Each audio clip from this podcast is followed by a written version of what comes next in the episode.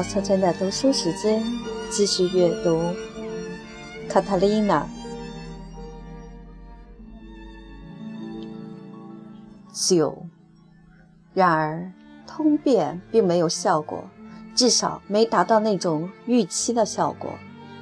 卡塔琳娜还是坚持说亲眼看见了圣母，并且跟他说了话。他描述圣母的服装打扮。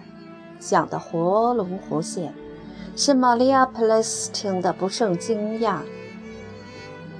第二天正是星期五，玛利亚去教堂忏悔。她多年来一直是向同一个神父——贝尔加拉神父忏悔的。她信任他的仁慈和智慧，所以她在求得赦罪之后，向他诉说了卡塔琳娜的奇遇和多明戈说的好些话。你哥哥对待这事儿很谨慎，有头脑。尤其可贵的是，他竟然还有这些出人意外的优点。这件事确实必须慎重对待，我们万万草率不得，绝不能引起流言蜚语。一定要关照你女儿，切莫对任何人讲起这件事。让我考虑一下，必要的话，我去找我上司商量。玛利亚的忏悔神父，也就是他女儿的忏悔神父，他对他们的了解，正是只有忏悔神父对向他忏悔的教徒了解的那样深切。他知道他们淳朴老实，没有一丝狡诈，并敬畏天主，即使多明戈也没能腐蚀他们的纯洁，或使他们的真诚有所减色。卡塔琳娜是个明白事理的姑娘，富有头脑。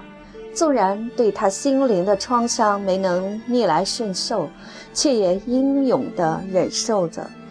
她天真无邪，不可能别有用心地编造出这样一桩事儿来。而且她深信，她生性朴实，也想象不出一桩显灵的事儿来。贝尔加拉神父是个多名我会修士。主教和他的随从就耽搁在他的女修道院里。他是个平时的教师，没有多大学问。他听了玛利亚讲给他听的他女儿的奇遇，心里忐忑不安，觉得应该去报告他的修道院院长。修道院院长琢磨了一会儿，得出结论，认为应该让主教知道，所以叫一个见习修女去问问。说他和贝尔加拉神父有件可能很要紧的事儿，需见主教，问主教是否方便接见他们。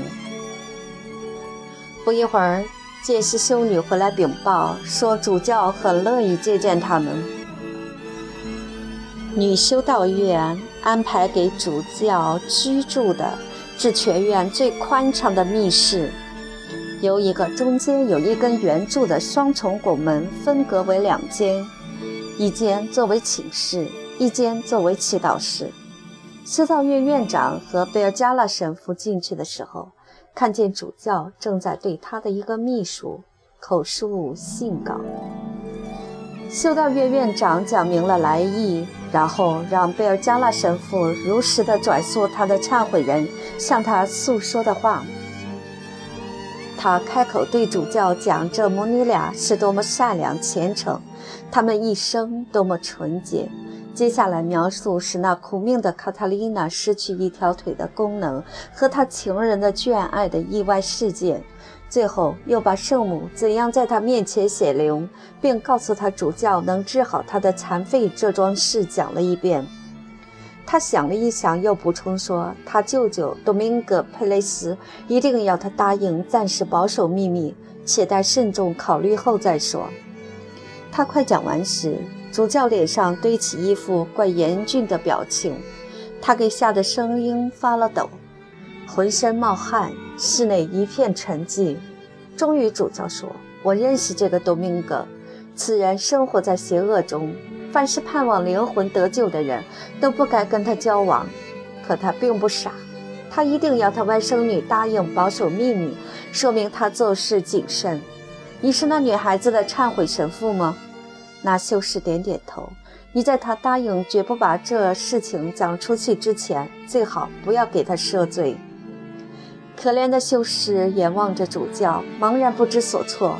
他不是众口同声公认的圣人吗？表加拉神父原以为他一定欢迎这个机会来使用他的神奇的力量，以便不但光耀天主，而且可叫无数罪人悔罪。但主教的眼光冰冷，你可以揣度，他是全凭着意志的力量才控制住了自己的怒的。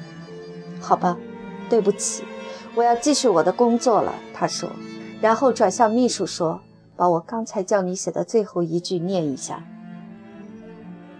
那两个修士侧身退了出去，没敢再说一句话。他为什么恼火？贝尔加拉神父问。我们不该对他讲这件事，这怪我不好。我们触犯了他的谦虚。他并不知道自己是个多么伟大的圣人，并不认为自己配得上制造奇迹。这似乎是个非常合理的解释。既然这正有助于反映出主教的美德。贝尔加拉神父便赶忙把这一切告诉了他的修士兄弟们。修道院内顿时闹得沸沸扬扬，有人称赞主教的谦虚，有人遗憾他没有趁此机会做出点事情来，以大大增添他本人的名望和修会的声誉。然而，这事儿同时也传到了另外一个角落——卡塔琳娜去祈祷的那个教堂。以及，如果他说的话是可信的话，圣母从那里走出来的那个教堂，是属于加尔默罗会的道成肉身与修道院的。这在前面已经提到过。这个修道院受到巨额的捐献，许多年来，那个女院长总是惯于给玛利亚·佩雷斯一点活干。这一半是出于慈善，一半也因为玛利亚心灵手巧。能做细致繁难的手工艺品，因此他和好多修女关系都很友善。因为这是个戒律已改清的修会办的修道院，他们能享有很大的自由，常常有人到他家去吃顿饭、谈谈天。玛利亚忏悔后两三天，有事去修道院，干完了活，跟他最亲密的一位修女闲聊起来。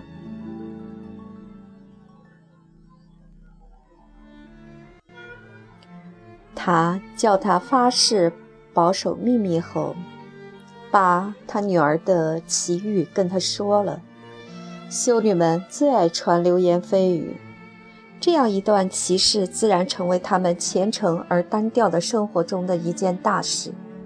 所以不到二十四小时，修道院里每一个人都听到了这个新闻，并最终传进了女院长的耳朵。